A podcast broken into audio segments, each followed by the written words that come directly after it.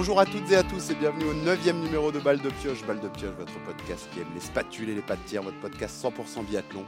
Et cette semaine, un petit rattrapage puisqu'on était absent. Désolé la semaine dernière, donc on aura deux week-ends à vous, à vous débriefer. Donc euh, agro, agro euh, numéro et double ration. Et eh ben Dream Team, Dream Team du podcast. Je vais vous présenter tous ceux qui seront avec nous. On est 6 aujourd'hui, mais deux compères de d'habitude. Euh, notre spécialiste stade, biathlon stade sur Twitter. Salut Christophe. Salut Alex, salut à tous. Salut à tous. Euh, notre spécialiste espoir, Thomas. Salut Tom, Cordon sur Twitter, Cordon, ça va? Ça va, ça va, et salut à tout le monde. Et puis on est ravi de l'avoir à chaque fois, qui, peut être avec nous, donc euh, dès qu'il peut, il, est, il est de, de notre bande, euh, biathlète en, en, activité, donc c'est toujours un plaisir d'avoir son, ses, ses, lumières sur ce sport. Jacques Jefferies, salut Jacques. Salut à tous, salut tout le monde et deux invités qui sont pas des nouveaux du, de balle de pioche, donc vous les reconnaîtrez si vous avez suivi nos épisodes. Euh, on commence par Marie, étudiante en journalisme, collaboratrice pour Nordic Mag. Salut Marie. Salut, salut tout le monde, ravi de vous retrouver. Marie Le Bob sur Twitter, c'est ça, je dis pas de bêtises? Ah, c'est ça. Et euh, Raphaël, Raphaël euh, au Café du Sport sur Twitter qui vous offre aussi des vidéos sur le sport et dont des vidéos sur le biathlon sur sa chaîne YouTube. Ça va Raphaël? Salut Alex, salut tout le monde. Ça va très bien, merci encore pour l'invitation. Eh ben, écoute, c'est avec plaisir comme d'habitude. Et donc Dream Team, on est 6, donc euh, va y avoir, il y, a des choses à dire, il y a du monde pour le dire. Euh, on va vous débriefer deux week-ends, donc puisqu'on n'était pas là après le week-end de Rupolding en Allemagne, et euh, donc on enchaînera Rupolding et Antols en Italie, qui nous finira ce deuxième bloc avant les Mondiaux. Donc on va vous parler de toute cette fin de deuxième bloc et puis nous vous donner un peu nos nos, réflexions sur, euh, sur ce deuxième bloc et où on en est sur, euh, sur ces épreuves de Coupe du Monde. Euh, on commence par ces messieurs, si ça vous va. Chris, j'ai envie de te, donner la parole en premier. Il y a, il y a deux podcasts, tu nous as dit ça commence à être mort. Il y a un podcast, tu m'as dit c'est quand même pas mal mort. là, c'est complètement mort. Donc, on, a eu, je parle bien sûr du classement général de la Coupe du Monde, d'un début de suspense. On a eu quatre courses individuelles chez les hommes sur ces deux mm. week-ends, quatre victoires de Et on parle bien euh, sûr euh, de la Coupe du Monde masculine. Oui, masculine, on est, chez ces messieurs. Alors, c'est pas pour me vanter, mais je l'ai dit bien plus tôt que c'était déjà mort. Hein. voilà. Dans les premiers podcasts, euh, voilà. C'était mort avant d'être vivant, en fait. C'était mort avant d'être vivant. Au bout du voilà du, du de, la, deuxième du deuxième événement, je vous ai dit bah si ça fait sprint poursuite derrière, c'est mort. Et en effet, c'est mort. Euh, j'ai quelques stats hein, quand même à vous donner. Euh, bah déjà, le, gros globe côté masculin sera norvégien. Quoi qu'il arrive, c'est officiel. Hein, puisque euh, mathématiquement, il n'y a que Johannes Bö, Sturlaum Lagrid et Christiansen qui peuvent le gagner. Voilà. on va pas se mentir, ça va être Johannes Bö qui va le gagner. Hein, voilà. Sauf, sauf accident ou, voilà, ou, sauf blessure ou maladie ce qu'on ne lui souhaite pas, bien évidemment. Mais donc déjà, ça c'est fait. Le, globe euh, du sprint et de la poursuite euh, masculine, c'est pareil. C'est ou Johannes Bö ou, euh, ou Lagred. Donc c'est norvégien aussi. le globe bah, du relais masculin, c'est norvégien aussi. voilà, c'est déjà fait. Donc, ouais, en effet, il y, a une petite domination, on va dire. On est, on, est, on est plus proche de, de la fin que du début, mais on n'est qu'à deux tiers de la saison. Quoi. voilà, on n'est qu'à deux tiers de la saison. Ouais, quand, même, quand même. Donc oui, il, a gagné les quatre épreuves, hein, l'individuel, euh, l'individuel et la mass start. Euh, du ouais, côté ouais, de et puis euh, sprint poursuite encore le doublé. C'est une saison exceptionnelle. Hein, c'est peut-être, ce, sera peut-être au final la, ça va peut-être être la meilleure saison qu'un biathlète ait fait de tous les temps, quoi. Ouais, c'est bah, possible. Hein. Je voulais donner tout de suite en fait la, parole aussi à Jacques, le, le notre biathlète. Euh, Jacques, c'est juste au-delà de dire euh, c'est mort et le suspense il est pas très vivant, c'est quand même exceptionnel ce qu'il fait Johannes. Hein. Ouais, ça, me fait penser à, de, la, domination qu'on voyait dans les, sports auto, euh, surtout en Formule 1 avec la, la, domination de Lewis Hamilton. Là, c'est pareil. Là, c'est on commence une course, on sait, on, on, se dit bon bah ça reste deux places sur le podium à aller chercher, même pas une première place parce qu'on sait déjà qui c'est qui a gagné. Surtout que surtout sur les poursuites, là, il a un enchaînement de, de victoires sur les poursuites euh, qu'on n'a jamais vu, je crois. Et c'est c'est époustouflant à voir. Ouais, sauf que au, contraire de la Formule 1, le, moteur c'est lui en fait. Ouais, non, carrément. Ouais. Il, a son propre moteur. Ouais. Très très mm. costaud comme athlète. Ouais, non, c'est impressionnant. Ouais. Euh, je disais, je disais ouais, ma, bah, Marie, Marie, qu'est-ce, tu, qu'est-ce qui t'inspire, Johannes, quand tu vois, quand tu vois la, la Coupe du Monde qui réalise cette saison? Euh, franchement, en fait, il arrive quand même à m'étonner à chaque fois. On pense que, c'est banal, on est habitué, mais en fait, à chaque fois, on est, on est, enfin moi en tout cas, je reste sidéré dans ce qu'il fait. Et on a beau se dire que, euh, bah voilà, il prend le départ pour gagner, et comme disait Jacques, euh, il y a que deux places à aller chercher sur le podium. Bah c'est quand même encore impressionnant de continuer à le faire à chaque fois. Et non seulement il est relativement solide derrière la carabine, mais, mais c'est vrai que l'avance qu'il a sur les skis en ce moment, elle est, elle est monstrueuse. Sur l'individuel, la Rupolding, il gagne avec euh, 1 minute 15 d'avance sur le deuxième euh, à ski. C'est quand même incroyable, quoi. Donc certes, c'est 20 bornes, mais, euh, mais quand même. Tom, on, les, on, on l'explique comment en fait? Enfin, c'est, ouais, Là, c'est une totale domination, quoi, parce que sur les skis, comme disait Marie, ça, c'est l'écart est abyssal. C'est une bonne question. Je pense que Jacques aimerait bien savoir comment, comment on l'explique. Ouais, ça s'explique pas. Enfin, ma question, elle, elle veut rien dire. Non, non, non, mais ouais, c'est globalement, euh, globalement, Johannes était, euh, était extrêmement précoce et on voyait déjà euh, un garçon qui était, qui allait être très, très, très fort sur les skis et qui était très au-dessus du lot très jeune. Donc voilà, ça, il arrive à maturité.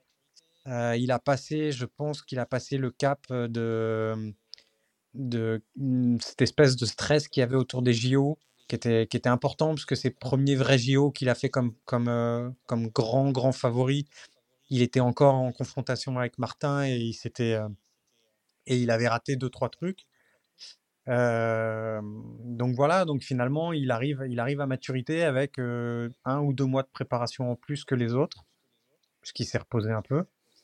Et, euh, et c'est vrai qu'il Oui, est, arrivé très affûté en début de saison. Moi, j'étais assez surpris, parce qu'en général, il arrive toujours euh, avec un petit, un petit retard, entre guillemets, sur sa préparation. Et là, il est arrivé tout de suite euh, à fond. Et, euh, et s'il maintient, euh, s'il maintient ce niveau de, de qualité de, de ski, bah, en fait, on se pose pas la question de savoir ce qu'il va gagner comme, comme course ou machin. C'est quel record il va encore tomber. Là, euh, le record de 16 victoires sur une saison, euh, c'est, c'est, t'as presque l'impression que c'est déjà fait, alors que bon, il, il lui en manque encore quelques-unes. Mais, mais c'est vrai que c'est très iné- il y, impressionnant. a- il y a un côté inéluctable, quoi. Ouais, bah, il, il a, Ouais, ouais, il a une ouais. telle avance sur les skis. Je me, je me faisais la remarque, je, je me demandais, est-ce que, euh, est-ce que c'est lui qui skie très vite ou est-ce qu'il n'a pas forcément une opposition extraordinaire sur les skis?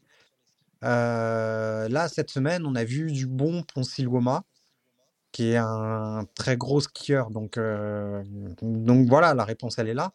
Et quand je regardais sur les stats, parce que ça m'avait quand même un, peu interpellé, euh, il tourne, je crois qu'il tourne sur des, sur des quasiment un, un demi kilomètre heure ou un kilomètre heure de plus que les autres.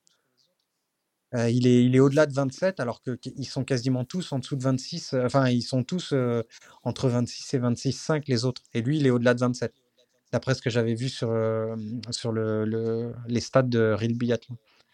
Donc, Ouais, c'est, intéressant comme question ce que tu poses. ouais, non, mais Pons- vraiment, vraiment, vraiment très, très fort. Ponzilioma qui fait 2 et 3 hein, Ouais. semaine en Tols, euh, sprint et poursuite, euh, t'en parlais. Euh, Raphaël, je voulais te donner la parole aussi. Comment on s'extasie juste devant ce que fait Johannes ou on se dit quand même euh, c'est quand même un peu chiant, il n'y a pas trop de suspense? Bah, je, je dirais que cette saison, on s'extasie parce que c'est la première fois où, à titre perso, je, je vois une domination euh, aussi importante. Je dirais qu'elle est presque un poil plus grande qu'à l'époque de, de Martin Fourcade. Euh, si ça dure comme ça pendant trois saisons, on va commencer à s'ennuyer un peu. hein. Mais, mais là, cette saison, à titre perso, je suis juste impressionné par sa régularité. Les quatre dernières courses qu'il gagne, euh, c'est quatre courses différentes, un div, master, sprint et poursuite. Et je m'attendais Ouais. le voir, je m'attendais pas à le voir aussi bon sur chacun des exercices. Certes, il est euh, très très rapide sur les skis. Euh, D'après euh, Real Biathlon, il fait le meilleur temps de ski sur les six dernières courses, là, donc sur le, le deuxième trimestre. Euh, mais derrière la carabine, je le trouve euh, plus serein euh, qu'avant. Des courses où il aurait pu lâcher trois balles, bah, il n'a pas lâché trois balles sur, euh, sur les tirs. Et, en même temps, il n'y a aucune course où euh, au tir, je le sens totalement impérial. Des fois, il y a des petits cordons par-ci par-là. Du coup, si à la fin on se projette sur les championnats du monde, je le verrais peut-être pas faire une razzia euh, à Oberhof, mais en tout cas sur l'exercice d'une saison pour un gros globe, Euh, là, ouais, c'est l'extase. Je suis, assez content en tant que spectateur de biathlon de, voir un, un biathlète au sommet de son art comme, comme Johannes. Ouais, quand même, c'est Ouais. c'est- A- tout- Après, tout- moi, moi sur, le, sur, sur le tir, euh, bah, en effet, il a pas fait. euh, il y a eu des tirs qui étaient un peu moches, hein, où il y a eu des cordons. euh, salut Thomas. euh, où il y a eu des cordons euh, un petit peu limite et tout. Mais euh, ce, que je me dis, en fait, c'est qu'il a une telle marche sur les skis que euh, c'est un, un, un vrai luxe de pouvoir se dire il peut rater une balle à chaque tir, quoi. Au moins. Euh, à chaque tour, euh, tu, une mass start, il rate une balle à chaque tour, il va, c'est limite, il va gagner quoi. Donc je me dis qu'en fait il, l'a facile sur le tir, tu vois. Je, pense que ça lui facilite vachement. Euh, c'est un cercle vertueux quoi. C'est un cercle vertueux. Tu skis bien, tu sais que si tu rates une balle, bah c'est pas grave, tu vas la rattraper sur la sur la piste. Et puis euh, bah, ça s'enchaîne. Et puis euh, dans l'autre sens, ça arrive parfois à certains athlètes où ça commence à moins bien skier et ça, et ça rate des balles, etc. Enfin, tu vois, c'est un cercle qui va dans le bon sens, quoi. Ouais, puis, puis ça lui laisse le temps de tirer aussi. hein. Euh, là, j'ai surtout en tête la poursuite, euh, la, la dernière, là, où je trouve sur ses temps de tir, il est relativement lent. hein. Il n'est pas, il est pas à la ramasse. Mais Ouais, il prend le temps de, de poser ses tirs et ça marche super bien. Et c'est vrai qu'avoir ce luxe-là, bah, c'est euh, pas donné à tout le monde. C'est là où, où je me posais c'est un un peu la luxe. question, euh, notamment sur les mondiaux, où en fait, ça fait un moment qu'il n'a pas fait un vrai tir en confrontation pour une victoire et j'ai bien envie de le voir dans cette position pour voir euh, s'il est capable, même là, de d'assurer ses tirs. Quoi. Ouais, à voir si on aura l'occasion de le voir. Ou si... Non, en tout cas, là, il est en, il est en Ouais. vert tranquille quand même. hein. Mm. Et, euh, donc, ouais, il est à classement de la Coupe du Monde. Il en est à deux tiers de la saison. Il est à 1139 points. Euh, sur la la grille des, des- il est qu'à 200 points. Il est à 920. C'est quand même. Malgré la saison de fou, il s'accroche quand même, tu vois. C'est ce que tu disais Ouais, tout à l'heure. c'est- Chris. Ce que franchement, tu disais faut- tout à l'heure, Chris, s'il tombe malade, au cas où, tu sais, tu, Johannes Ouais, ouais. tomberait malade. Non, mais c'est. Il est. Je, il- je pensais à ça, quoi. Je me disais, euh, la grid, euh, il, vraiment mentalement, il est fort parce que il, il sait qu'il va être. euh, Enfin, dans sa tête, il sait que il peut pas. À la régulière, il va pas pouvoir gagner le gros globe. Mais il s'accroche, il lâche pas, il est tout le temps là, il est tout le temps deuxième. Et euh, ben, il, il se laisse la chance, on sait jamais si quelque chose arrive ou si quelque chose se passe, de, bah, bah, bah, de le gagner, ce gros globe. Quoi. Et euh, je trouve que mentalement, c'est super dur de se faire, euh, de, de, de perdre à chaque course, mais pourtant de dire, bah, je fais deuxième, je fais deuxième, je suis tout le temps là. Quoi. C'est, je, suis, je suis assez impressionné par la saison de la grille. Quoi. Il fait encore deux troisième places et une deuxième place sur l'enchaînement dont, Ouais, dont on, ouais. dont on parle, euh, dont on parle C'est dans ce super ce qu'il podcast. Donc ouais, ouais, c'est, il maintient un suspense malgré la saison de fou, mais c'est, ouais. c'est, c'est mieux, ouais, là vous en parliez, mais c'est, c'est, c'est une question qui intéresse forcément parce qu'on a connu ces grandes années, mais si ça reste dans, le- dans ce rythme-là, c'est mieux que, que n'importe quelle saison qu'a fait Martin? Ce qu'il va faire? Qui veut répondre? Hmm, Jacques. Je pense, hein. Je pense. Ouais.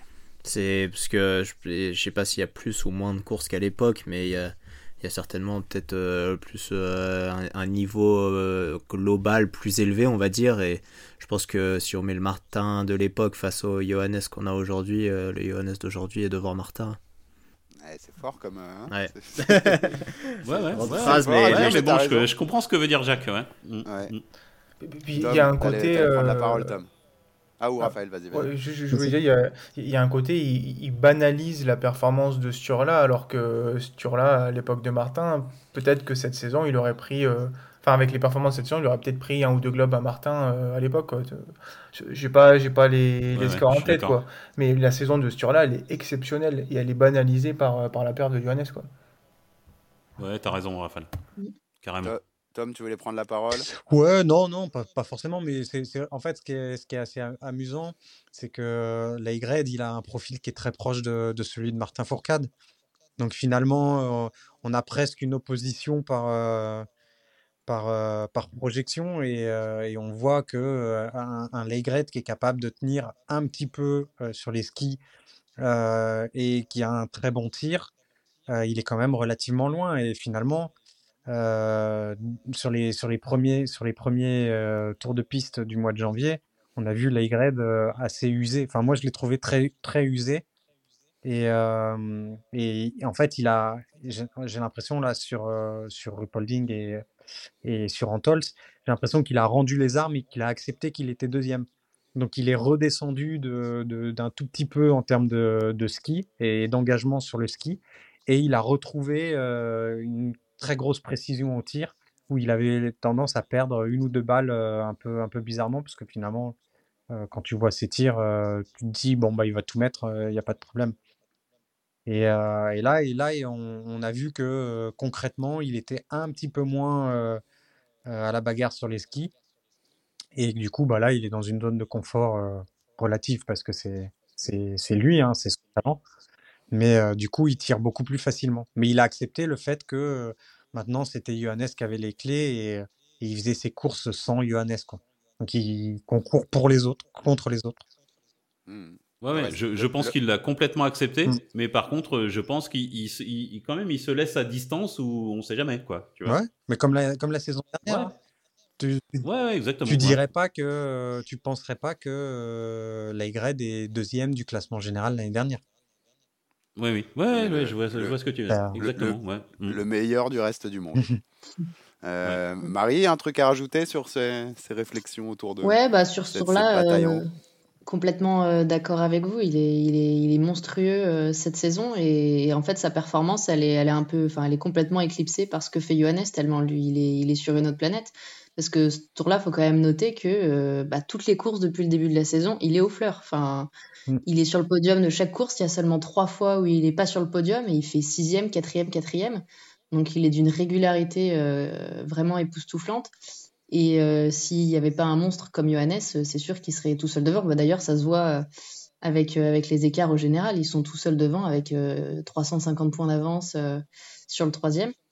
Donc euh, non, non, vraiment, il est, il est impressionnant. C'est dommage que même en étant monstrueux, il puisse pas rivaliser avec, euh, avec Johannes, qui est vraiment euh, ouais, euh, sans concurrence. quoi.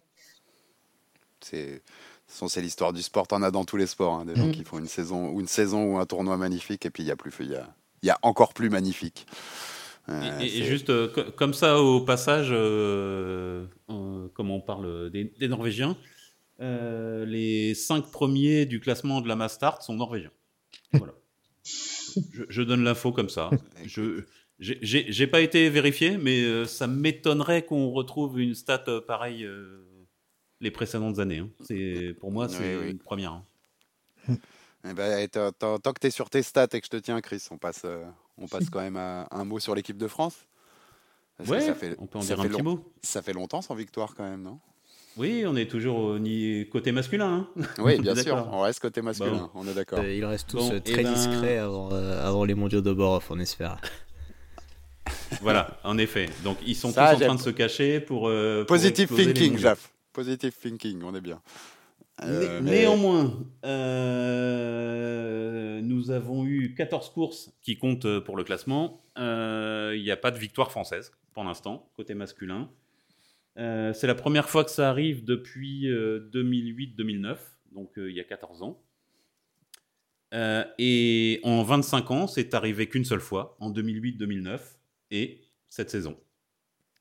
Voilà, je, je n'en dis pas plus Je- parce qu'il n'y a pas forcément de. On, on va pouvoir analyser après pourquoi. Mais je Je vais. pense je vais- que c'est alors, parce qu'il y a une domination Bah, il y a norvégienne, etc. 13, il y a quoi? Il y a euh, voilà. 13 victoires norvégiennes et une victoire suédoise, c'est ça? Oui, exactement. Ça. Il n'y a qu'une victoire euh, hors Norvège, c'est Pantiloma, euh, la première la course. première. alors, Ouais. je, vais, je, poser ma vraie question de journaliste. on- Jacques, on doit s'inquiéter? Non. Non, non, il n'y a pas besoin. C'est des, saisons comme ça, euh, c'est- sûr qu'on on espère toujours plus, surtout en tant que Français. On, on souhaite forcément que l'équipe de France elle réussisse, mais au final, euh, le sport ça reste du sport, et puis ils s'entraînent quand même euh, tous aussi forts les uns que les autres, ils se tirent tous vers le haut, et au, au fur et à mesure du temps, les, les résultats ils vont revenir, et puis on va, re- on, on va pouvoir revoir notre, nos, nos- nos- nos garçons briller comme, comme on le souhaite. Ouais, merci Jacques. Moi, je me, moi, je m'inquiète pas. hein. C'est juste, euh, pour moi, c'est juste euh, la Norvège qui est euh, deux, deux planètes au-dessus, quoi. Voilà. Donc euh, bon, Ouais, le ouais. reste du monde se bataille. euh, voilà, on se bataille euh, avec le reste du monde, quoi. Voilà.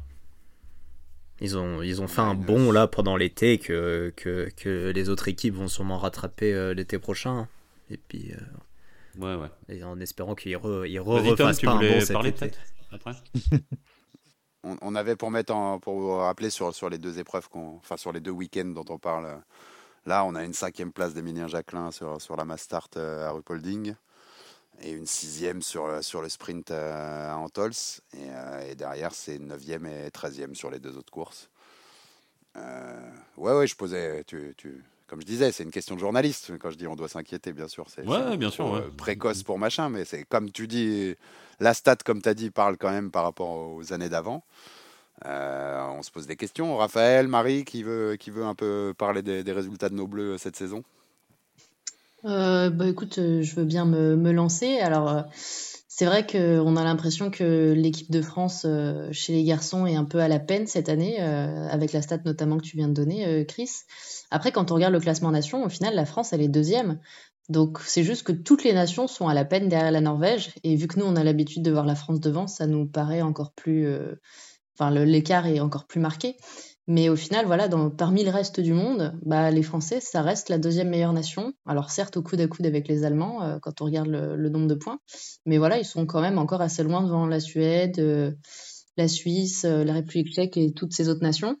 Mais voilà, c'est vrai qu'on a l'habitude de, les voir plus euh, truster les podiums, on va dire. Sauf que bah, là, il y a, y a 3, 4, 5, 6 Norvégiens. Euh, et encore, ils pourraient en faire monter 3 ou 4 de l'IBU Cup. Euh, à mon avis, ils seraient, ils seraient 10 dans le top 20 au général. Mais, ouais, mais, mais, ouais, voilà, c'est les Norvégiens, encore une fois, qui éclipsent le reste et qui donnent l'impression que, que le, le, résultat est très décevant, alors qu'au final, il est juste il est juste un chouïa des, ouais, décevant, mais au final, euh, c'est pas si alarmant que ça quand on regarde euh, les résultats euh, vraiment dans le détail. Quentin, il est encore quatrième au général. Je crois qu'on a trois Français dans les 10 ou dans les 15, donc donc il n'y a rien d'alarmant en soi. Mais c'est, on a été habitué à tellement bien pendant toutes ces années que forcément, bah, les, interrogations arrivent plus vite. Ouais, bah, bah Quentin, c'est le premier non norvégien au classement, hein, finalement. Ouais, ouais. Ouais, et en effet, on est, enfin, en fait, je pense que on a été euh, très mal habitué, quoi. On a pris euh, une, décennie de fourcade. Euh, ben, Quentin, il a assuré derrière. on a eu du poids. En fait, on, est très mal habitué. Mais là, actuellement, bah, la, Norvège est deux crans au-dessus. Voilà, point. par rapport au reste du monde. Et par rapport. si, si, on regarde le reste du monde, eh ben, on, on, est, on est pas mal sur le reste du monde. Voilà. Mais il faut, faut pas se comparer à la Norvège, on peut pas, en fait. Mm. Ils, sont, ils sont vraiment trop au-dessus, là. Euh, ouais, pour essayer de, compléter, pas, pas trop euh, répéter. Euh, je suis pas non plus inquiet pour la France au global sur les, prochaines saisons. Hein. des saisons un peu moins réussies que les autres, ça, ça arrive. Après, j'ai une petite déception quand même pour, pour le deuxième trimestre où, au-delà même des victoires, il n'y a pas de podium pour les Bleus sur les courses individuelles. Ça, je trouve ça un peu dommage. On compte que quelques cérémonies des fleurs. Et ma deuxième déception, c'est que les, les tout jeunes, euh, Emilien Claude, Oscar Lombardo, Eric Perrault, ont moins bien performé sur euh, ce deuxième trimestre que sur le premier. Bon, Oscar Lombardo, il, venait d'arriver, donc je ne le compte pas. Mais voilà, j'attendais un petit peu plus haut dans, dans le classement, mais rien d'alarmant non plus. On a le droit d'être un peu déçu par un, trimestre, et je pense qu'eux aussi sont, sont déçus, et ils peuvent carrément faire beaucoup mieux, je pense, sur le, sur le troisième. Moi, je, me posais un peu la question, en fait, quand on regarde la domination norvégienne, je me demande pourquoi elle est aussi grande chez les hommes et pas chez les femmes, ou même si Thierry Lecoff était là, il n'y aurait pas autant de Norvégiennes dans, dans le top 10 du général. C'est vrai que là, chez les hommes, pour l'instant, il y a une nation et le reste du monde, quoi, comme vous dites. Ouais, ouais, et, clairement, hein, enfin, c'est, pas un cran d'écart, c'est deux crans, trois crans, c'est quatre divisions d'écart, quoi. Ce qui, est ce qui est effrayant, ce qui est effrayant, c'est que si tu alignais une deuxième équipe de Norvège, elle ferait sûrement deuxième du relais, quoi. Est-ce que vous avez des, choses à rajouter sur les épreuves masculines de ces deux week-ends qu'on débriefe, là, Rupolding et Antols, tout le monde? Tom, des réflexions, des choses Qu'est-ce qu'on a vu de. Non, pas spécialement. Non, on a vu un podium pour le. Moi, juste rapidement. Jacob, Fack, il a fait un podium sur l'individu. Moi, juste rapidement sur, sur les relais. Je ne suis pas un grand fan de relais, mais euh, les, premiers relayeurs ont été très bons sur les deux relais, sur euh, Rupolding et Antols, que ce soit euh, Eric Perrault ou Antonin Guigonard. Bah, ils ont fait tous les deux des, des super relais. Quoi. Donc euh, bah, qui, voilà, qui, sera au championnat du monde, mais en tout cas, les, les deux, c'est un. C'est un. Voilà. On a, on, a, on a vraiment un bon choix parce que les deux ont fait un super premier relais. Quoi. Voilà. Des, des ajouts sur ça, Jacques, peut-être? Des choses non, sur le relais? couvert. Ouais, ok. On, moi, je voulais juste euh, ah, faire, Marie. ouais, ajouter un tout petit Hmm? truc, euh, donc un, un peu de, de positif au milieu de tout ça. Euh, c'est quand même souligner la, la, la forme de Quentin euh, sur la fin de semaine, euh, enfin sur la, la dernière semaine à Antols. Euh, alors certes, euh, des temps de ski sur une poursuite, c'est toujours à prendre un peu, un peu plus avec des pincettes que des courses euh, contre la montre, mais il avait quand même le deuxième temps de ski euh, de mémoire euh, sur la poursuite. Chose qu'il n'avait pas du tout ces derniers temps où il, où il, il coinçait vraiment sur la piste. Donc voilà, ça fait plaisir de, de, le retrouver un peu en forme. Et puis j'espère que là, les deux semaines de coupure et puis le, avec la, le stage de préparation en Autriche avant de partir aux mondiaux, euh, ça va lui permettre de retrouver un peu plus son niveau et s'il est un peu si la forme est un peu meilleure à ski, ça, il sera peut-être un peu plus en confiance euh, derrière la cara. Donc, euh, comme on disait tout à l'heure, le plus amène le plus. Donc, euh, donc j'espère que ça va le, Ouais. le mener dans la bonne voie. Ouais, puis, puis j'espère aussi parce que c'est quand même euh, c'est quand même le seul titre qui lui manque hein, finalement, Ouais. un titre de champion du monde. Donc euh, bah, ce titre serait individuel, ouais. ce serait super quoi. Boucler la boucle et remplir Ouais. définitivement un palmarès qui, de toute façon, est déjà, est déjà sublime. peut-être un- on passe Oui, à. on y a passe pas de à- souci. Un, un tout dernier truc, si, si on a le temps. Euh, ju- ju- Juste Ah souligner bah, on a le- le temps. la régularité de Niklas Hartweg et Tommaso Giacomel, euh, les deux petits jeunes là, cette année qui sont installés dans le top 15 de la Coupe du Monde. Euh, voilà, je les ai trouvés assez impressionnants sur ce deuxième trimestre aussi. Ouais, non, t'as tout à fait raison. ouais, les, les, les deux Italiens, là, ils ont des, des très très belles performances. Et même, on l'a vu sur le, le relais homme, hein, ils ont. Ils font tous un très. euh, Je parle des relais, mais ils font tous un très beau relais. Et même euh, Elia Zeni euh, à la fin, là, qui est, qui est un tout jeune, qui, rend, qui, a- qui est monté de, de la Junior Cup en début de saison, puis l'IBU Cup, et là, qui du coup, qui a fait euh, le, le relais de la Coupe du Monde. Et Ils ont, les, les Italiens, euh, ils ont une belle jeunesse qui arrive derrière. Tom, Hardweg et Giacomel qui, qui sont dans le top 15, 12e et 14e de la Coupe du Monde. Ça te parle quand même Ça te plaît, monsieur Euh, Espoir? Ouais, ouais, ouais, ça me plaît. En fait, il y a un truc qui m'intrigue, et je me faisais la remarque euh, après avoir regardé les, les courses euh, du Foch de ce matin.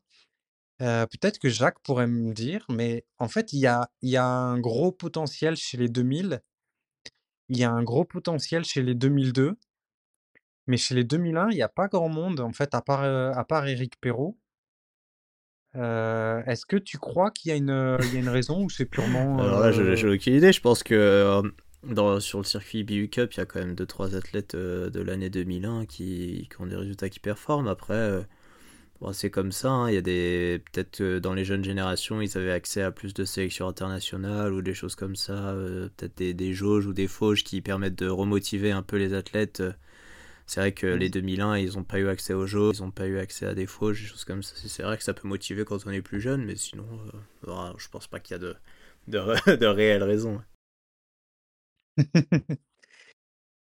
Moi, je me demandais.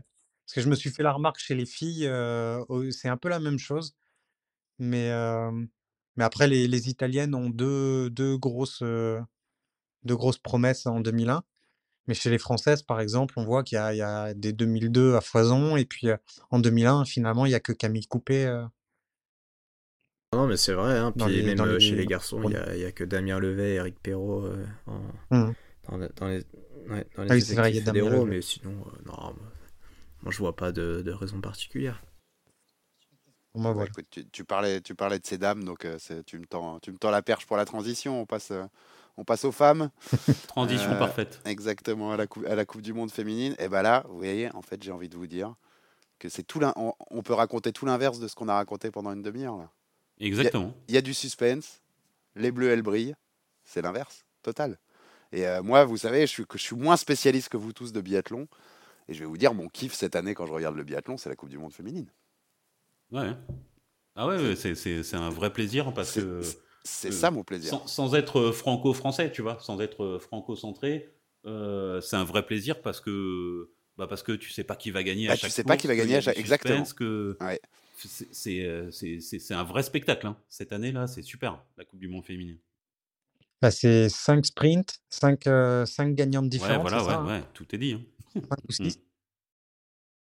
5 ou. 6. Donc, euh, donc voilà, sur, sur l'épreuve qui est, euh, qui est plus ou moins la plus révélateur, euh, la révélatrice, pardon, On coupera au euh, en montage. général. Donc, j'assume. Mais non, non, c'est c'est- c'est hyper intéressant. Et puis, et puis moi, je pensais que, je pensais que la maladie d'Elvira allait la, allait la décrocher, mais elle a remis les choses, euh, elle a remis les choses à l'endroit. Et, et même sans, même sans, même sans jus, elle a réussi à, à faire une grosse semaine, euh, une grosse semaine à Antol. C'est c'est hyper impressionnant, d'autant que c'est en altitude où elle n'est pas forcément très à l'aise. Ouais, ça m'a surpris aussi. Hein. Je m'a- je m'attendais à ce qu'elle soit un peu, qu'elle s'écroule un petit peu, enfin voilà, qu'elle ait, qu'elle ait du mal. Elle fait Euh, deux troisième places surpris hein, aussi, ouais. Hotols, pour rappeler deux, deux troisième places. Sur, sur les quatre euh, épreuves qu'on a eues sur ces deux week-ends-là, eh ben, il y, a- y a quatre, euh, quatre victoires différentes. Lisa Vitozzi, euh, Julia Simon, Doro- euh, Dorothea Virer et puis euh, Denise Herman. Euh, on, a, on a le podium de Lou Jean Monod hein, sur l'individuel à Rupolding, euh, avec Julia Simon qui l'accompagne. Ouais, son La premier victoire de podium. Ouais, le premier Mm. podium individuel en Coupe du Monde. La victoire de Julia avec Anaïs euh, Chevalier-Boucher sur le podium aussi. Chloé Chevalier sur le podium euh, au sprint à Antols. Enfin, c'est, on a de quoi faire. hein. On, s'éclate. La Coupe du Monde, il y a moins de 100 points d'écart entre Julia Simon et Elvira. 811 et 735. Euh, Marie, on s'éclate dans cette Ah oui, clairement, oui. quand même cette année. Ouais. Non, ouais, bah, euh, vraiment, c'est une saison incroyable. Déjà, parce que bah, Julia est aux avant-postes et que, mine de rien, euh, déjà, ça donne en- encore plus envie de suivre. Ensuite, parce que tout est ultra serré, comme vous disiez, on a des, des athlètes différentes qui s'imposent tous les week-ends. Les écarts sont encore euh, assez, euh, assez, euh, assez restreints euh, au général. Et puis euh, après, oui, voilà, côté français, non seulement on a Julia qui cartonne et qui déboîte tout, mais derrière, il y a du monde, quoi. Entre, entre Chloé et Lou qui font leur premier podium, Anaïs qui, Anaïs, pareil, qui, qui nous a fait deux podiums là depuis le mois de décembre. Et puis Sophie et Caro qui sont, qui sont pas très loin non plus. Les, les filles, elles sont ultra régulièrement aux fleurs. Et, et ça amène une densité incroyable, à tel point d'ailleurs que c'est bloqué en IBU Cup. Ça gagne, ça gagne euh, entre, entre Gilonne, ça performe aussi avec euh, Paula, euh, Camille et, et, et toutes les filles. Et en fait, euh, en fait c'est bloqué et elles peuvent pas monter tellement c'est c'est fort devant. quoi. Donc, euh, donc ouais, c'est vraiment solide. Raphaël, qu'est-ce que tu, nous dis de ces dames? Ah bah le bonheur absolu. hein. Honnêtement, ça fait longtemps que j'avais pas autant euh, kiffé une saison chez les dames et même une saison de, de biathlon, euh, euh, tout, tout sexe confondu. Euh, après, on, on passe pas loin d'une course au globe qui est presque terminée hein, parce que si Elvira est plus impactée par sa maladie et que Julia, voire un peu moins sa, sa poursuite, là, euh, l'écart aurait été relativement grand. Mais, ce qui est super agréable, en fait, c'est le côté euh, imprévisible de chaque course, quoi d'une semaine à l'autre, euh, les rapports de force sont pas du tout les mêmes. Là, on sort d'Antols où euh, Doro Virer, elle a fait une superbe semaine, alors que Tendrevol, par exemple, a, a vraiment sous-performé. Et euh, la semaine d'avant ou la semaine d'après, ça peut être complètement différent. Et je voudrais juste euh, revenir euh, quelques secondes sur Lou Jean Monod qui, moi, m'impressionne, mais énormément. On a pas mal parlé de Sophie Chauveau lors du premier trimestre, qui continue d'ailleurs de super bien performer, hein, elle est 18e au général. Mais la saison de Lou, pour l'instant, pour sa première saison complète en, Coupe du Monde, je la trouve sensationnelle, quoi. Sans être très très rapide sur les skis, elle est tellement sereine euh, au tir, enfin, c'est un, un bonheur absolu. Franchement, euh, merci pour les émotions. Jacques, pa- parle-nous de Lou, parce qu'il a, il a raison, Raphaël. Ça mérite, c'est une, c'est une super saison quand même. 12e. en Ouais, bah pour, pour tout, hein, euh, c'est pour Lou aussi, et puis elle, elle est très forte en relais, euh, du coup euh, c'est c'est très beau à voir, et euh, aussi- ouais, je me souviens plus qui c'était qui parlait euh, de- du, du, du tout nouveau podium euh, à Chloé Chevalier, ça fait, ça fait plaisir, elle le cherche depuis longtemps, et elle l'a finalement eu, du coup euh, c'est très beau à voir. Non, nous régalent là les filles euh, cette année, elles ont... Elles ont tous passé un cap et elles arrivent tous, elles ont tous le niveau de monter sur le podium, hein, sans exception, euh, dans, dans ce groupe. On a aussi les Italiennes hein, qui ont performé pendant ces quatre courses. euh, Lisa Vitozzi, il y a, il y a- il y a- il y a trois podiums, de deuxième place, une victoire. Euh, Quelqu'un, un petit. Ouais, bah Lisa Vitozzi, elle est, elle est vraiment, euh, elle est constante. hein. Euh, Il y a eu une course où elle est retombée dans ses travers, où elle a complètement raté son premier coucher. Euh, je, je sais plus laquelle, hein, mais il y a une course où je Ouais, elle se déchire complètement complet. foiré. ouais. Le Ouais. sprint de Paul Lucas, je crois. Ouais, ok, Ouais. merci, parce que je, je l'avais plus en tête. Mais euh, sinon, derrière, euh, c'est c'est solide, c'est constant. euh, donc, euh, bah, elle, est, euh, elle est troisième au général, elle est à sa place. Hein. Troisième de, devant Sans Dorothea hein. Virer, les deux italiennes, 3 et 4. Ouais, Bah, les deux sont à leur place, je pense. Et euh, pour, euh, pour enchaîner sur Lisa, justement, euh, là où ça fait vraiment plaisir, c'est que depuis le début de saison, elle était revenue donc à, son meilleur niveau. Mais voilà, elle était sur le podium, elle était pas très loin.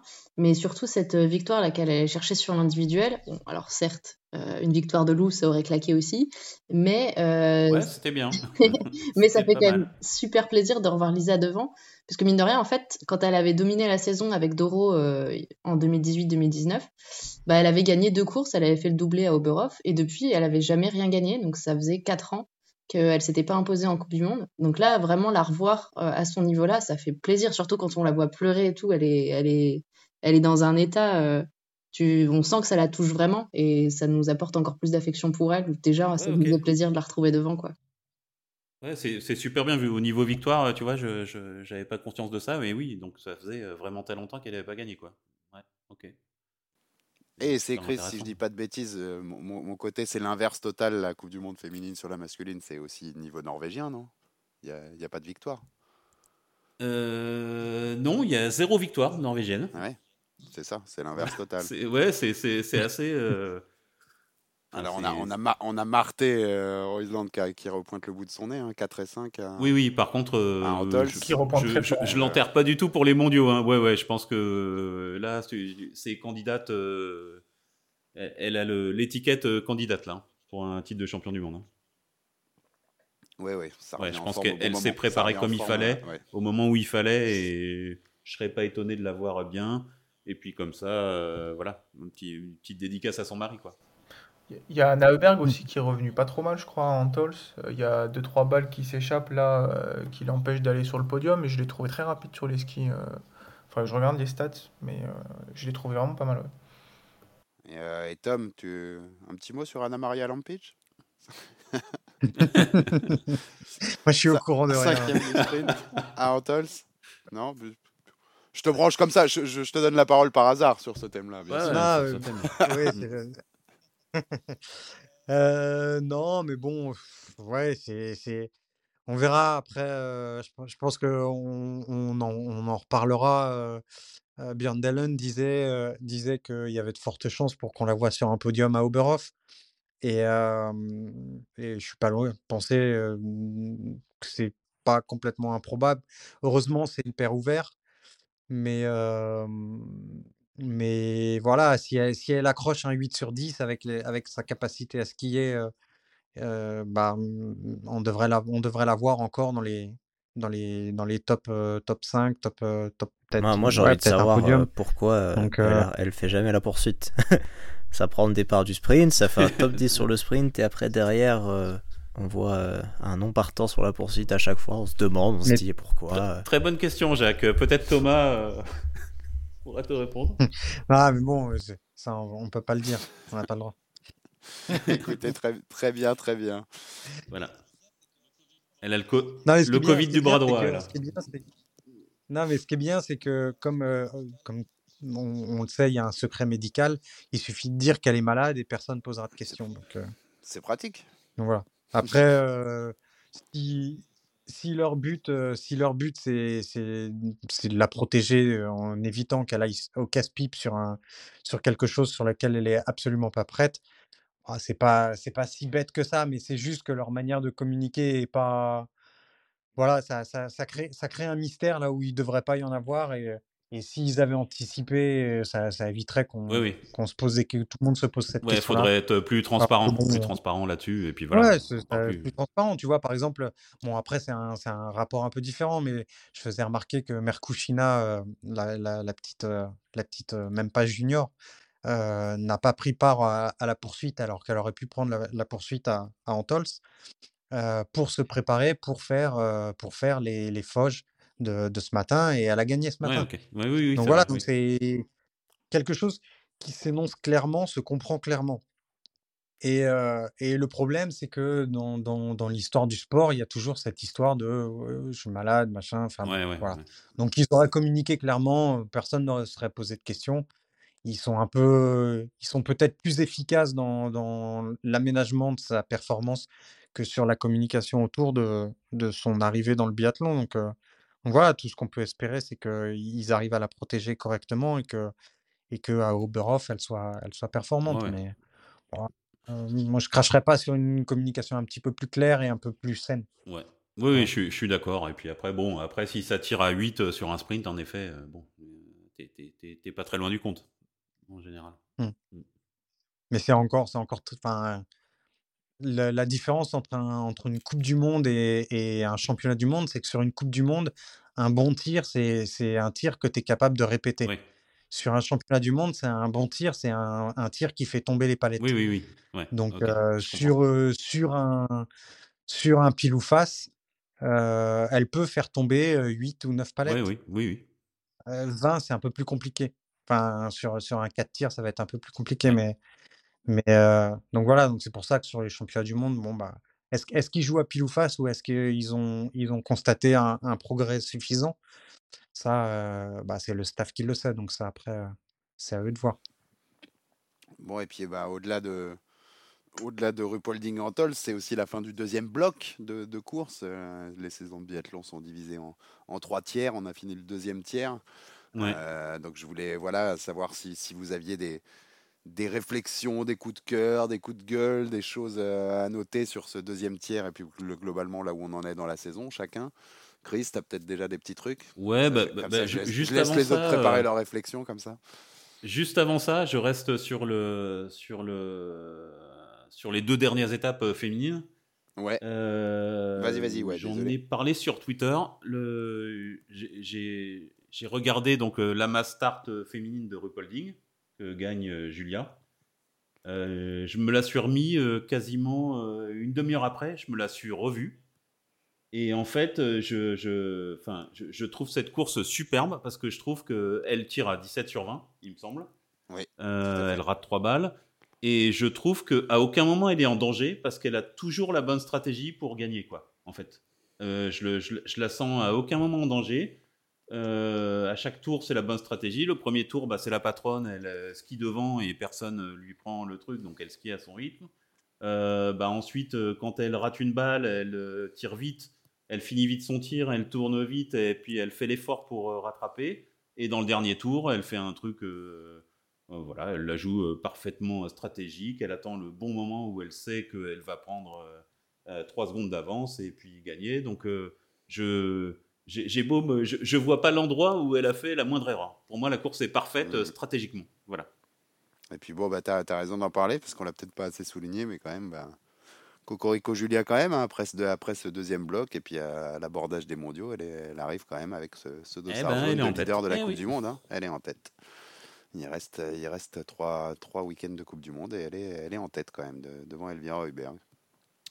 Euh, ouais, donc on passe aux réflexions un peu sur, euh, sur ces deux blocs. Euh, Qu'est-ce qui vous a plu? Qu'est-ce qui vous a déplu? Bah, moi, je vais rebondir sur ce que, ce que disait Chris, euh, sans vouloir rien retirer à Julia, parce que voilà, c'est fort. Euh, je regardais les filles, les filles skier, et en particulier, j'ai beaucoup, beaucoup suivi euh, Lou Jamono, comme vous le savez, depuis, depuis ses jeunes années, et, et que quand je la voyais tirer, ça m'impressionnait beaucoup. Elle a énormément progressé euh, techniquement euh, sur les skis. Et du coup, je regardais un peu comment comment c'était pour les les autres filles, du groupe France et elles ont toutes énormément progressé, tant sur la technique que ce dont tu parles, sur la tactique et sur le l'endroit où il faut où il faut forcer, Ouais, où il ouais. faut pousser et et je je regardais un peu, j'écoutais un peu, Cyril Burdet expliquer, à ces différentes athlètes: «Là, tu vois, à cet endroit-là, fais plutôt ceci, plutôt cela, appuie bas, appuie Mhm. haut» et cetera et cetera. Franchement, c'est c'est c'est c'est la recrue du mercato, quoi. Ouais, je C'est suis d'accord. sans rien retirer aux filles puisqu'elles ont elles ont un terreau fertile pour, pour ça, Mm. mais j'ai l'impression qu'il a apporté quelque chose de- d'extrêmement, euh, d'extrêmement euh, pointilleux et, et précis sur, euh, sur le travail de, du ski euh, au niveau des filles. Et c'est, franchement, c'est, c'est hyper intéressant. Je, suis tout à fait d'accord et j'en profite pour lui lancer une invitation officielle. hein. Il vient quand il veut dans le podcast, mais je, je, je lui, je, je, je, je lui ferai part de cette invitation euh, Ouais, non, ce euh, serait. de manière plus officielle ce serait super intéressant. Je pense qu'il avait, il a une, il avait une manière d'aborder peut-être l'entraînement qui était complètement différente, je pense, de, que Fred Jean. Il, il, il vient d'un groupe euh, de, de, de, grands- de grandes marmules, on va dire, euh, avec, euh, avec les, les, les sprinteurs français. Et je pense que euh, il avait un paquet de connaissances qu'il a, qu'il a accumulé, accumulé, accumulé, qu'il avait juste envie de partager avec euh, plein de monde. Et là, du coup, d'avoir un nouveau, ce nouveau groupe, il a pu tout partager d'un coup. Et je pense que là, euh, un, ex- un grand. Les filles, elles ont eu beaucoup, beaucoup d'expérience euh, grâce à lui. Et il a fait un très beau travail. Ouais, clairement. Ouais, et puis c'est, enfin, c'est parlant. hein. Les résultats suivent. Les temps de ski sont, sont Mm. bons pour toutes les filles. Enfin, Mm. il y a, y a pas, il y a pas photo. hein. Il y a pas photo. Ouais, je suis pas, euh, je suis en général pas fan de, de projections euh, et de fantasmes, mais euh, j'ai hâte de voir Justine dans les mains de Cyril Burdet. Si ça fonctionne, Ouais, ça peut, ça peut faire mal. Ouais. le, terreau, le terreau de base est quand même, Ouais, quand même on très d'accord. souligner son gros boulot. Et, et comme tu disais, Chris, l'invitation est lancée. On, su- on su- on suivra Oui, ça. Euh, officiellement. Mais je, je, je lui enverrai D'autres personnellement. réflexions sur ce, ce- ce deuxième, cette fin de deuxième bloc de course, Marie, peut-être? Est-ce que tu as des choses pour nous? Ouais, euh, alors si on veut apporter un, un peu de nuance, on va dire, euh, à- au groupe féminin qui est, qui est vraiment incroyable, euh, aux Françaises, là, de- depuis le début de saison. Euh, la petite déception, alors pour revenir sur le, sur le Antols, mais du coup, je pense que ça fait un peu une, une conclusion aussi de ce bloc euh, de, de deuxième euh, trimestre. C'est euh, donc forcément la, la déception collective sur, euh, sur la poursuite. Et donc notamment pour Julia qui a complètement lâché au tir, euh, où voilà, elle disait vraiment que mentalement, en fait, euh, elle était rincée, euh, ça lui, ça, ça puisait vraiment profondément mentalement tout, ce qu'elle faisait là depuis le début de saison, la charge du maillot jaune, tout, tout ça. Et, et en fait, on l'a clairement vu sur cette semaine à Antols parce que jusqu'alors, enfin jusqu'à présent, je trouve qu'elle n'était pas à son niveau à ski. Elle était bonne, mais voilà, elle, euh, elle avait pas atteint vraiment son vrai potentiel. Et à Antols, elle a commencé à faire des temps de ski euh, qui ressemblaient un peu plus euh, à ce qui pouvait être les siens. Et, euh, et c'est paradoxalement, c'est à ce moment-là qu'elle a lâché un peu euh, au tir. Donc je pense que justement cette pause là, elle va faire du bien, le temps de bien rentrer chez soi, de souffler, de se reposer et d'être loin de tout le monde, tous les médias aussi pendant quelques temps. Ça va pas leur faire de mal à toute l'équipe avant de repartir à, à Oberhof, j'espère un peu avec l'esprit un peu plus léger et concentré vers d'autres euh, objectifs parce que c'est pas évident non plus de de, switcher, de, de passer du général euh, aux mondiaux, qui du coup c'est depuis cette année, donc euh, à partir de cette année sont vraiment deux événements à part, donc il faut vraiment se mettre dans un nouvel état d'esprit. Donc voilà, c'est un gros travail encore à faire pour se préparer pour cette période-là qui arrive. Ouais, elle fait, elle fait 18e, hein, Julia, sur cette, sur cette poursuite à, à Antols. C'est- intéressant ce, que, ce dont tu parlais là, mais il y a, y a un vrai. Avec l'effet que les mondiaux sont plus dans, dans cette Coupe du Monde, il va y avoir vraiment un, euh, un état d'esprit à switcher totalement différent, Jacques, sur ces- cette approche euh, tu vois, de, du, du switch entre la Coupe du Monde et les mondiaux. Ça change la donne quand même. Tu, tu, On se rapproche plus des JO tu, en tu fait. un cherches peu. pas la même chose sur un la, Coupe du Monde. Certes, tu cherches des, des victoires individuelles, mais c'est surtout sur du, du long terme. Tu veux une place au classement général et, les, les, points et le prize money à la fin de l'année qui va avec. Alors que là, sur le sur les, les championnats du les, ch- les, les championnats du monde, c'est une étape, c'est une médaille. Champion du monde, euh, ça reste avec toi toute l'année. Euh, bah, même pas toute l'année, ça reste avec toi euh, toute une vie. Hein. Ça fait par- partie de ton palmarès Ouais, c'est un état d'esprit complètement différent. C'est quelque chose qu'on prépare. euh, notre préparation, elle est focalisée 100% sur, disons, toute l'année. Quand on change de cycle de, préparation, passer peut-être d'une muscu de force max à une muscu, à une muscu un peu plus, euh, une muscu, euh, on va dire, de, force endurance, ce changement est fait par rapport à une date finale qui est les championnats du monde. Du coup, tout le monde se prépare pour ça. Ouais, mais je trouve euh, ça, ça change vachement la donne, hein, que, ça compte plus, euh, que, les points ne comptent plus au niveau du championnat du monde. Euh, typiquement, Julia Simon, elle arrive, elle est sixième sur son dernier tir. Je sais pas d'un sprint, d'une poursuite, on va dire, voilà, du championnat du monde. Bah, si, les points comptaient, elle aurait géré son truc. Là, elle, elle va être full attaque et tu cherches une médaille et puis tant pis, hein, que tu sois sixième ou, ou dixième, euh, ce- tu cherches une médaille, c'est tout, tu vois. Donc c'est une approche vraiment complètement différente. hein. Avec Ouais, c'est bien, je euh, trouve. euh, Vas-y, vas-y, pardon. Ouais, vas-y, vas-y. Ouais, j'allais juste euh, dire qu'il y a une différence quand même, c'est que euh, les points vont quand même compter pour la Coupe des Nations euh, aux mondiaux. Je me suis retapé le règlement de l'IBU et apparemment ça va quand même compter. Et donc pour les petites nations, ça va. Ah, J'ai vu, Raphaël, que tu avais exploré le règlement. Tu vas nous, tu vas nous éclairer. Ouais, ouais, non, c'est mauvaise idée, hein, j'ai mal à la tête encore. Mais, euh, mais en gros, ouais, pour la, la Nations Cup qui donne les quotas ensuite en Coupe du Monde et aux mondiaux, bah, les, euh, les courses des championnats du monde euh, vont compter. Mais seulement euh, sprint, poursuite et relais. Euh, Pardon, sprint individuel et relais. D'accord, oui, oui, ok. Ok, c'est un concept. Marie, tu voulais dire? Ouais, je voulais euh, pareil euh, appuyer euh, sur, euh, sur vraiment le, le fait que les, les mondiaux comptent plus euh, au classement général de la Coupe du Monde parce que je trouve que vraiment les états d'esprit sont différents et tout de suite ça me fait penser à, à Kaisa Makarenen qui était vraiment une athlète que j'appréciais énormément et qui se plantait en fait à chaque gros événement, donc euh, Jeux Olympiques, euh, Championnat du Monde. euh, à chaque fois, elle passait complètement à côté et en fait, euh, à chaque fois, ça la sortait dans la course au gros globe. Donc c'était la double peine parce que bah, non seulement pas de médaille mondiale, mais en plus, elle, elle décrochait complètement au classement général.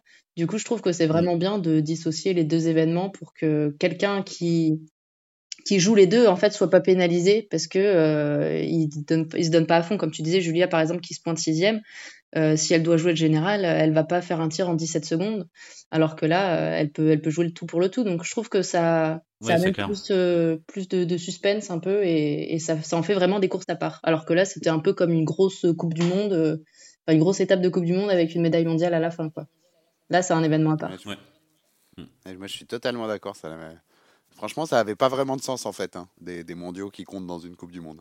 Ouais, ouais, en effet. Ça... Puis on en a déjà parlé, il y avait les histoires Ouais, de ouais. quotas. euh, si tu as quatre quotas et que ton, ton, ton athlète euh, qui est le cinquième de ta nation, alors il n'y en a pas beaucoup, hein, c'est typiquement pour la France, je pense que c'est arrivé à Anto Guigo euh, il y, a, il y a un petit moment, où en fait tu es en bataille pour, euh, pour être dans les 25 premiers, donc pour être qualifié directement pour la Mastart, et du coup tu rentres pas dans les quotas, donc tu fais pas les courses de la Coupe du Monde. Et puis, euh, ben, euh, cette semaine-là, tu fais pas de course, et la semaine d'après, bah, tu as perdu 5 places euh, sans courir. quoi. Enfin, c'est c'est pas juste, quoi. Non, non, philosophiquement, ça ça, ça a pas vraiment de sens. Quand même. Raphaël, tu avais une réflexion sur ce, ce deuxième bloc de, de Coupe du Monde Euh, Il va nous expliquer tous les quotas, Raphaël. non, non, euh, bon, déjà je prépare une vidéo là-dessus, donc euh, voilà, ça suffira. Et, euh, enfin, Ouais, je pense que ça suffira. Ouais, et puis c'est pas, euh, au final, c'est pas si euh, fun que ça, mais, euh, mais du coup, sur le, le deuxième trimestre, euh, bon, en, en vrac, j'avais deux petits trucs. euh, j'étais assez content des trimestres de Johannes Dalé chez les hommes et euh, Dorota Virer chez les femmes. Euh, voilà, je trouve qu'ils ont super bien performé et leur histoire est plutôt sympa, notamment Dalleux euh, avec son passage en, IBU Cup. Et à l'inverse, j'étais un peu déçu de la Suède chez les hommes, où à part la dernière semaine de Ponchiloma, c'était globalement pas terrible.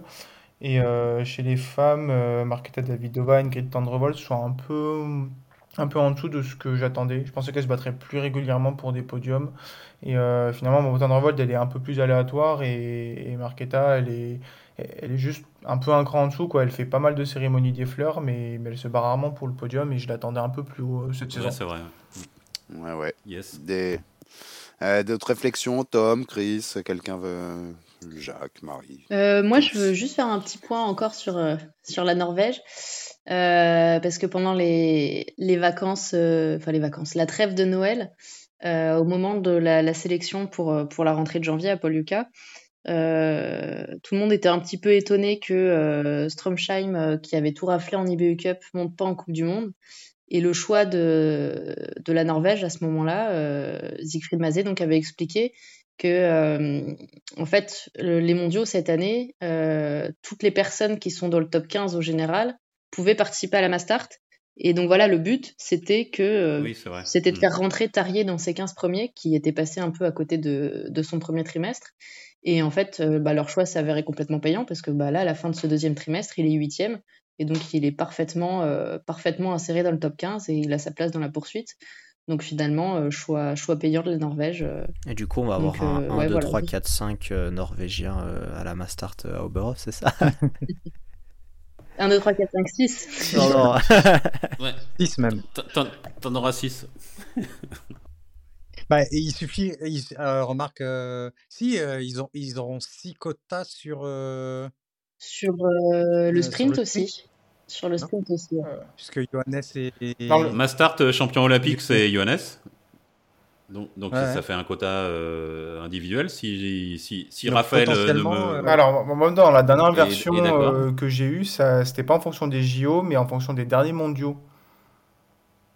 Ouais, mais il y a les JO aussi qui entrent en compte cette année, donc ça fait un extra quota en plus. Ouais, Ouais. il me semble. Ouais, Il me semble que ouais, tu peux avoir deux quotas de plus. Ce qui va permettre du coup à la France d'avoir un quota en plus sur l'indiv grâce à Quentin, champion olympique, et, euh, et un quota en plus sur sprint poursuite grâce euh, au titre de champion du monde de- d'Emilien et de champion olympique de euh, Quentin. D'accord. Ouais, c'est ça. Ouais. Il, me, il me semble que c'est ça. Mais bon, après, euh, voilà. Mais tu, tu vois, ça, qui- ça ce fait qui mal à la tête, ces que- histoires de quotas. Ouais. Qui veut dire que sur le sprint, il y aura 6 Français et 6 C'est Norvégiens. ça, enfin potentiellement, parce Ouais, que ouais. Stéphane Boutiot Ouais, a dit euh, on va attendre de voir euh, entre euh, Emilien Claude Ah oui, et c'est Oscar Lombardo euh, en Oui, c'est IBU. Mais bon. Bon, ça, ça- ça permet quand même aussi de, de vous dire à, à tous nos éditeurs que qu'on on vous fera une petite euh, présentation des mondiaux quand même.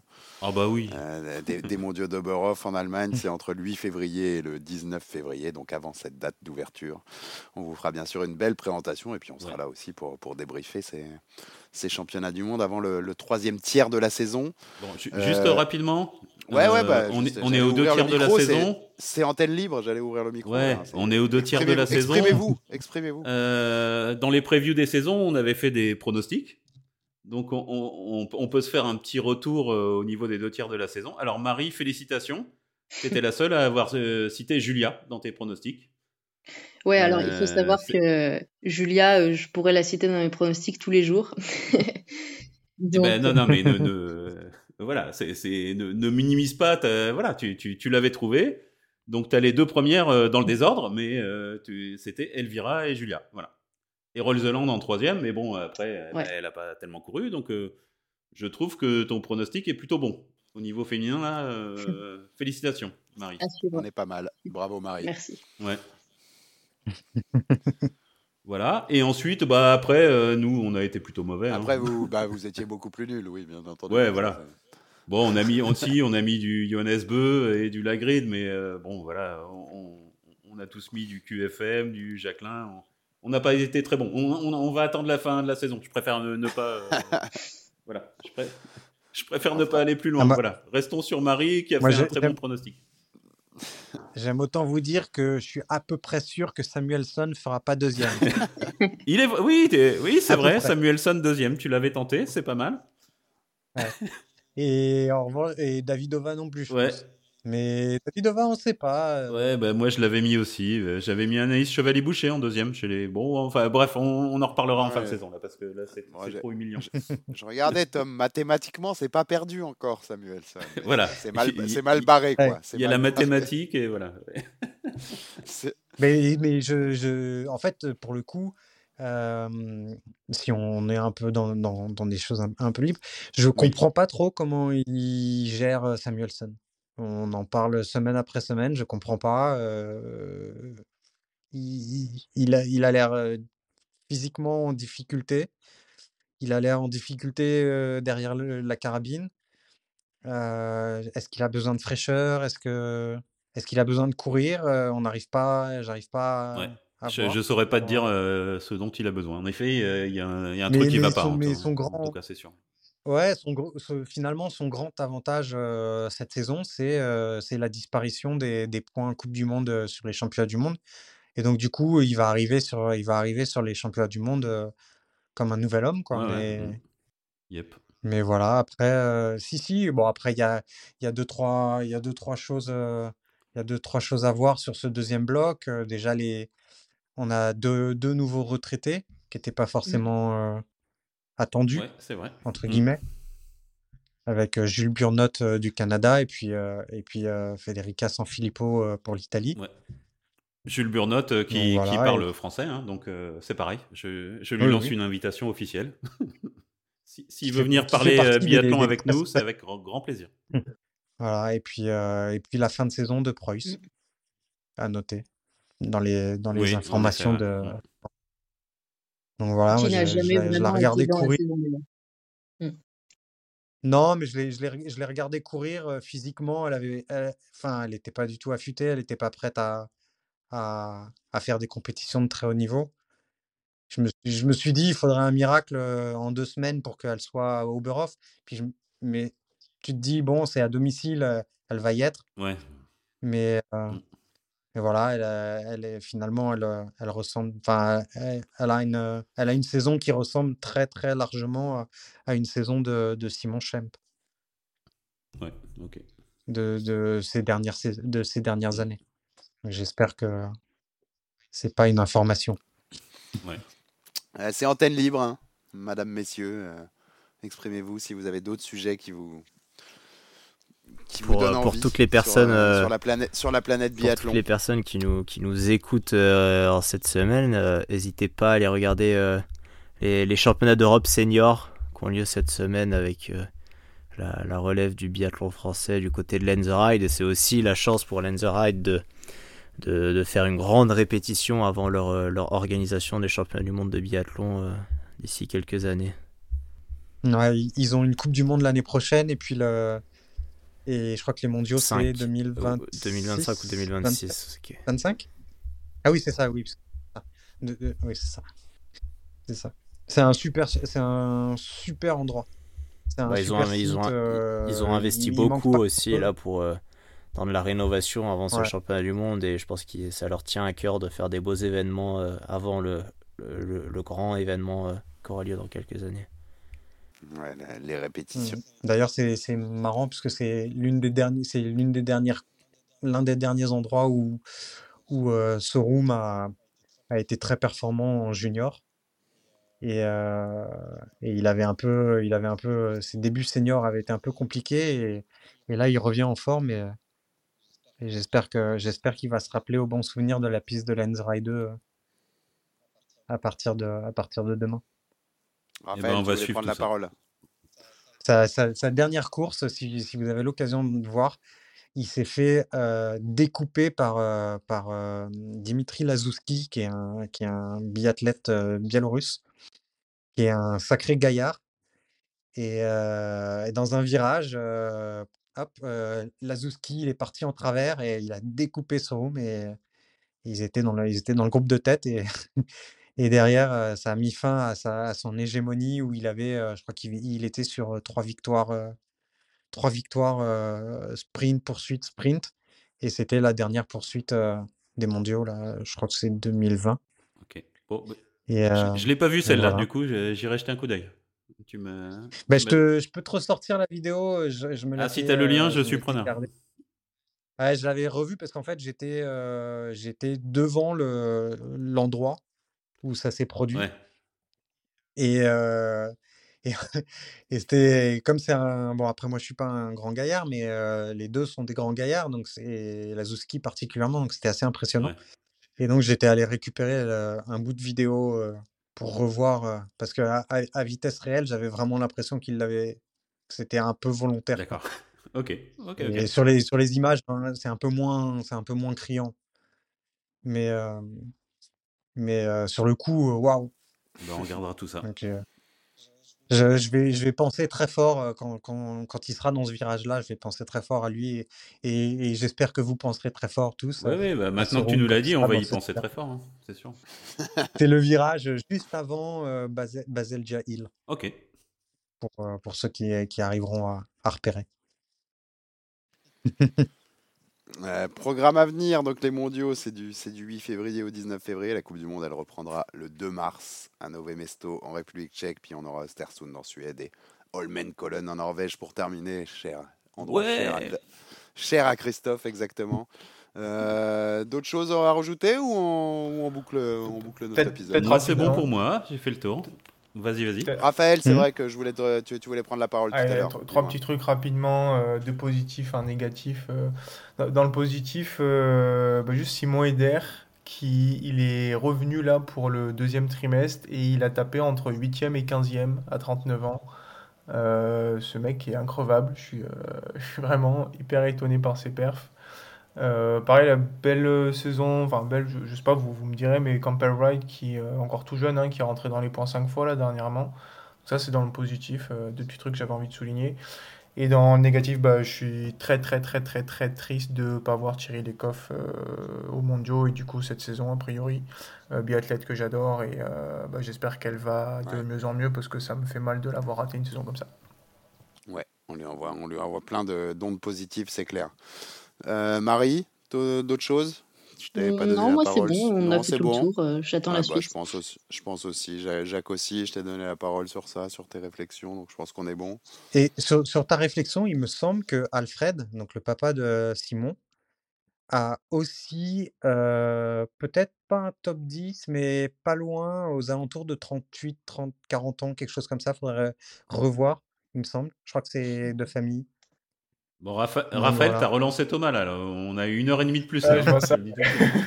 Non, Et je voulais, je voulais, je voulais pas qu'on finisse, je voulais pas qu'on finisse sur Thierry Lecoff. très bien, très bien. Tu as C'est trop une, triste. une note de positif. Écoute, t'as raison. Euh, comme d'habitude, hein, vous pouvez nous joindre euh, sur nos réseaux sociaux, enfin, at balle de pioche, balle avec un S, hein, Chris. Ouais, c'est ça. Balle au pluriel, pioche au singulier. Donc balle de pioche euh, sur euh, Twitter, Instagram. euh, N'hésitez pas si voilà. vous avez des, des réflexions, des questions que vous voulez qu'on- auxquelles vous Mais on voulez est, on, on est plus actif sur euh, Twitter. Voilà, c'est le, Euh, le canal de prédilection. Euh, des, des invitations auxquelles vous voulez répondre, puisque Christophe aujourd'hui a lancé, a lancé les invitations à tout va. Exactement. Et il a bien raison. Donc euh, écoutez, tous ceux qu'on a lancés, si vous voulez venir parler dans Balle de Pioche, ce sera avec plaisir et on sera ravis. Exactement. Euh, merci à tous. Merci à tous de. de Ouais, merci à tout le et de monde. La qualité des analyses. Merci Marie. Merci à vous. Merci. Merci Jacques. Merci enfin, Raphaël. Merci à tous et merci à tous les auditeurs et voilà. Et merci Eh pour oui. ce voilà. C'est la première fois qu'on est euh, à 6 hein. Un- Et puis c'était pas une mal. première, écoute. là. Ça, ça Ouais. rebondit, bien- ça Ouais, rebondit cool. bien à 6, tu vois. Ça- Ouais, c'est chouette. ça, ça, ça se fluidifie bien, c'est pas mal. Et puis on se retrouvera donc, euh, comme je vous ai dit, pour une preview des mondiaux. Exactement. Des mondiaux Expérience à renouveler. On sera là, on sera là, et bien sûr, si on peut le renouveler, dès, que tout le monde est là, c'est avec plaisir Yep. ça. Avec Merci à tous une nouvelle fois, merci aux éditeurs, et puis rendez-vous euh, très bientôt pour un nouvel épisode de Balle de Pioche. Salut à, À tous. bientôt. Ciao.